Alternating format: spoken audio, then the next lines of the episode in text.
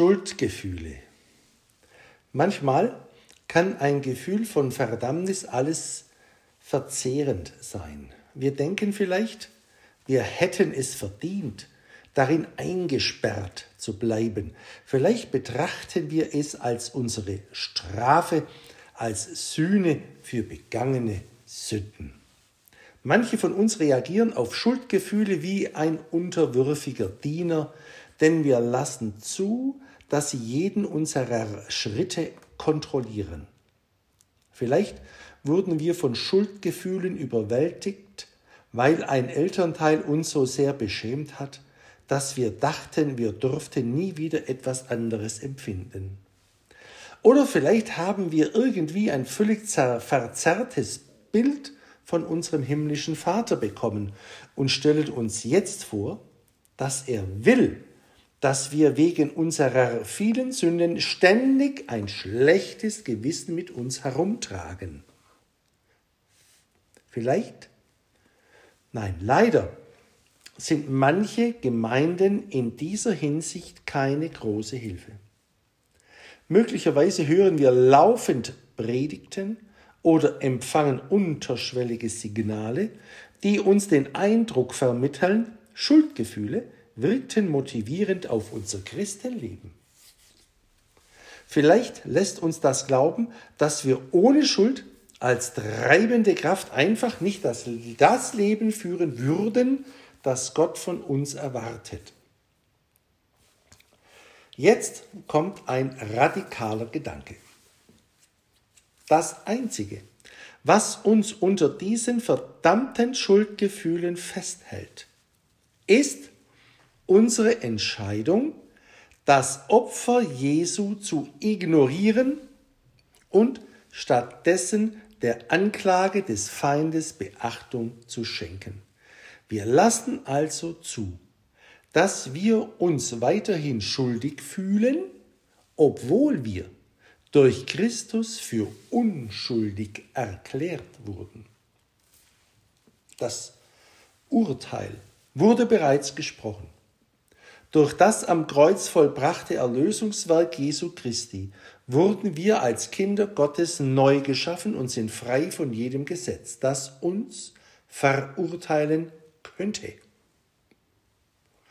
Wir sind jetzt stattdessen unter der Gnade und wurden für heilig und untadelig erklärt. Lesen wir in Epheser 1, Vers 4 oder in Kolosser 1, Vers 22. Untadelig bedeutet, dass keiner, der wirklich dazu autorisiert wäre, uns tadelt oder beschuldigt. Wenn Gott selbst uns weder tadelt noch für schuldig erklärt. Warum sollten wir dann Gedanken der Schuld und Scham wegen unserer Vergangenheit in irgendeiner Be irgendeine Beachtung schenken? Manche von uns haben jedoch eine Sünde begangen, die in unserem Denken so gewaltig erscheint, dass wir uns nicht vorstellen können, dass Gott irgendwie darüber hinwegsehen könnte. Und das hat er auch nicht getan. Er sah ihr bereits vor Erschaffung der Welt direkt ins Gesicht. Er verurteilte uns dafür. Er sprach uns schuldig. Die Strafe dafür war der Tod. Ja, der Tod. Er nahm die Sache sehr ernst. Aber dann starb Jesus an unserer Stelle dafür.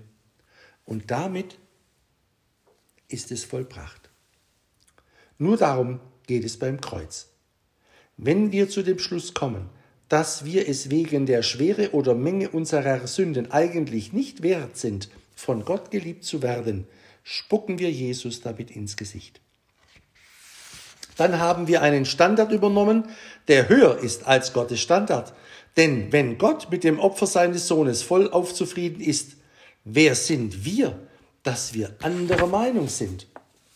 Dafür, wir dürfen wir uns im Rahmen dieser geistlichen Freiheit wirklich rein von den Wünschen unseres Herzens leiten lassen?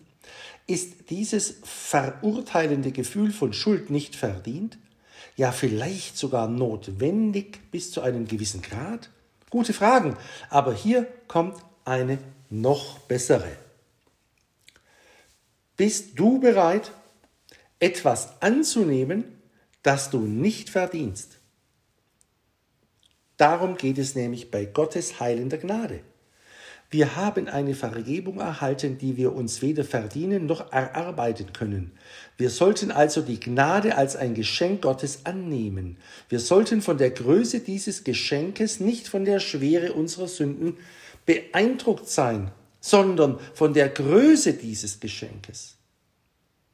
Völlige bedingungslose Vergebung. Ja, Tatsache ist, dass Gott uns bereits alle ich wiederhole, alle unsere Sünden vergeben hat. Gott hat unsere Sünden völlig ausgelöscht.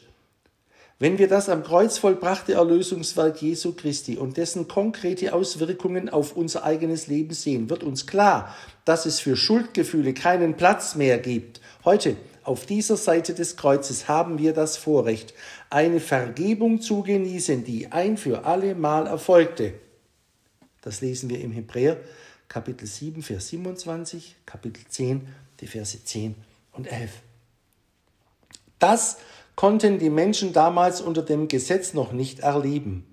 Wenn sie dieselbe völlige bedingungslose Vergebung erfahren hätten wie wir heute, dann hätte es kein Opfer mehr gegeben. Denn die Opfernden wären ein für allemal gereinigt gewesen und sie hätten ein reines Gewissen. Hebräer Kapitel 10, Vers 2 ein reines Gewissen gehabt. Gottes Vergebung enthält keine Grauzonen. Es geht nicht darum, dass Gott uns möglicherweise oder vielleicht irgendwann einmal vergibt.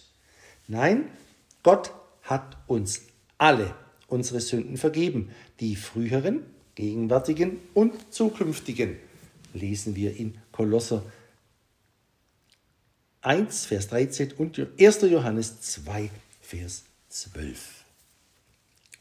Nichts kann dich jemals von der zärtlichen Liebe deines Heilers trennen.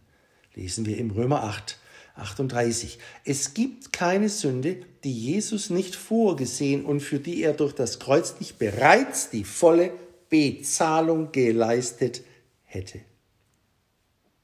Der Schuldschein, der gegen uns in Satzungen bestand, ist weggenommen. Hier ist ein nicht ganz einfacher Ratschlag an uns alle. Da Gott uns bereits vergeben hat, wie wäre es, wenn wir uns entscheiden, über uns selbst und die Schwere unserer Sünden endlich hinwegzukommen?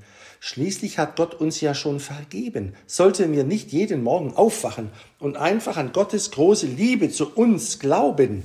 Er liebt uns ganz gewiss, ob wir das nun glauben oder nicht. Sollten wir uns da nicht das Elend selbst auferlegter Scham ersparen? Warum nicht mit Gott darüber eine Meinung sein, wie überaus wirkungsvoll das Opfer seines Sohnes tatsächlich war?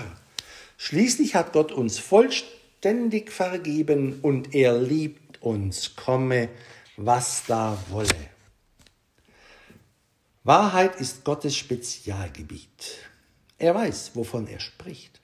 Er hat den Sachverhalt bezüglich unserer Sünden gründlich geprüft und beschlossen, dass er uns vollständig vergibt. Wenn wir klug sind, übernehmen wir seinen Maßstab und geben unseren auf. Wir haben nichts weiter zu tun, als ihm zuzustimmen, dass das Blut Jesu Christi ausreicht und dass er uns vergeben hat. Punkt ohne Wenn und Aber. Bist du bereit für die Entscheidung, in der völligen und bedingungslosen Vergebung zu leben, die Jesus für dich erworben hat? Inmitten des ganzen Stimmengewirrs da draußen ist die Stimme des Heilers die einzige, auf die es ankommt. Wenn wir ihm und seinem am Kreuz vollbrachten Erlösungswerk zustimmen, erweisen wir ihm damit wirklich Ehre. Im Gebet könnte das Kurzgebet so heißen. Herr Jesus, ich glaube, dass du alle meine Sünden weggenommen hast. Ich sehe jetzt, dass Gott, mein Vater, mit deinem Opfer völlig zufrieden ist. Ich entscheide mich, mit dir übereinzustimmen, dass du mir jetzt und in alle Ewigkeit vergeben hast. Es ist vollbracht und aufgrund deines am Kreuz vollbrachten Erlösungswerks stehe ich heilig und untadelig und versiegelt vor dir. Ich habe nichts dafür getan. Es ist Gnade. Jesus, erinnere mich daran, dass ich meine Augen auf dich richte und auf deine Wahrheit, die mich frei gemacht hat. Amen.